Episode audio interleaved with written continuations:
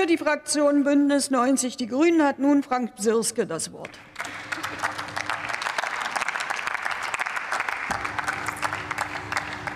Frau Präsidentin, Abgeordnete! Deutschland steht vor einem Boom bei den erneuerbaren Energien. Dabei ist die Windkraft eine der tragenden Säulen im Energiemix der Zukunft. Um unsere Klimaziele zu erreichen, müssen jeden Tag ungefähr vier Windräder ans Netz gehen. Das ist eine Herausforderung, für die wir Menschen brauchen, die als Projektierer, Monteure oder Servicetechniker dafür sorgen, dass die Klimaziele erreicht werden können. Und diese Menschen, die müssen auch gut bezahlt werden. Und sie sollten Arbeitsbedingungen haben, wie sie für tariflich geregelte Industriebereiche üblich sind.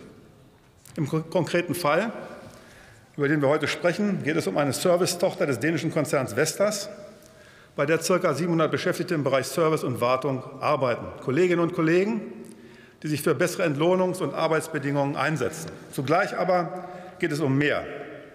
Es geht um die Grundsatzfrage, ob die Beschäftigten in der Windkraftbranche tarifvertragliche Regelungen durchsetzen können oder weite Bereiche dieser Branche weiterhin tariflos bleiben.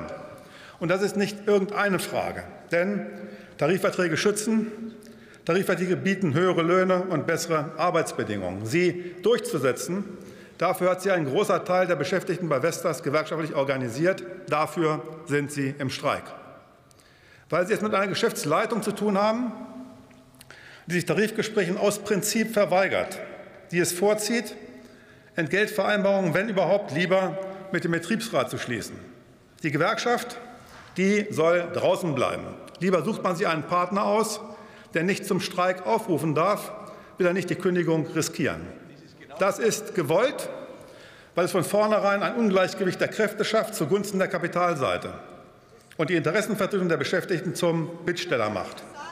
Die Beschäftigten aber wollen aus guten Gründen mehr. Sie wollen kollektiv wirkende Regelungen durchsetzen, die nicht vom Gut- oder Bettwill der Geschäftsführung abhängen. Sie wollen den Schutz des Tarifvertrages und den Schutz ihrer Gewerkschaft und tun das in einer Branche, in der Tarifverträge bisher die absolute Ausnahme sind. Insofern reicht der Konflikt weit über Festas hinaus, gelingt nämlich hier ein Durchbruch. So strahlt das auch auf andere Unternehmen der Branche aus. Die Kolleginnen und Kollegen bei Festas, sie sind Vorkämpferinnen für die gesamte Branche.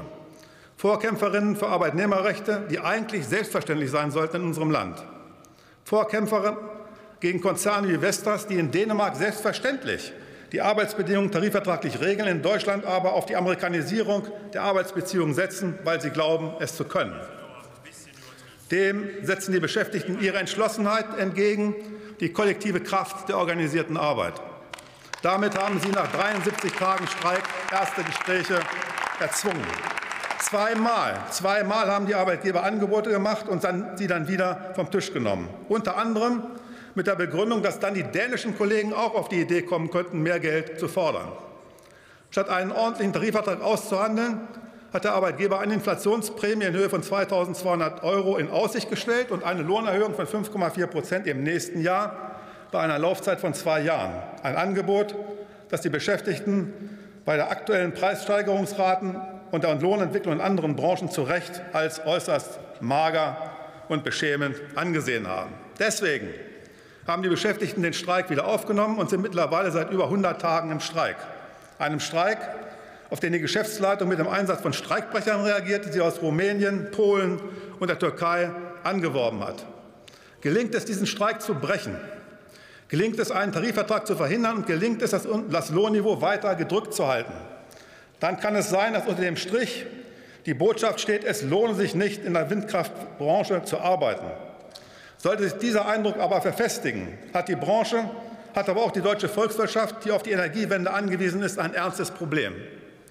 In einer Befragung der IG Metall berichteten 48 Prozent der befragten Betriebsräte, dass es Probleme bei der Besetzung offener Stellen mit geeigneten Fachkräften gebe.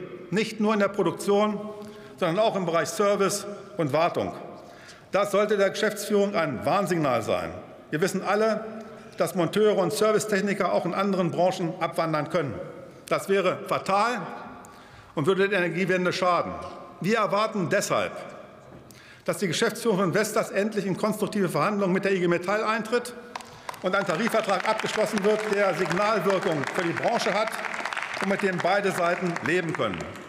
Unsere Solidarität in dieser Situation gilt deshalb den streikenden Kolleginnen und Kollegen bei Vestas. Unsere Solidarität gilt allen Beschäftigten, die sich gewerkschaftlich organisieren und sich an die Durchsetzung kollektiver Regelungen in der Windkraftbranche machen. Sie verdienen die Unterstützung des Bundestages, unsere Unterstützung. Die Unterstützung der Grünen Bundestagsfraktion haben Sie.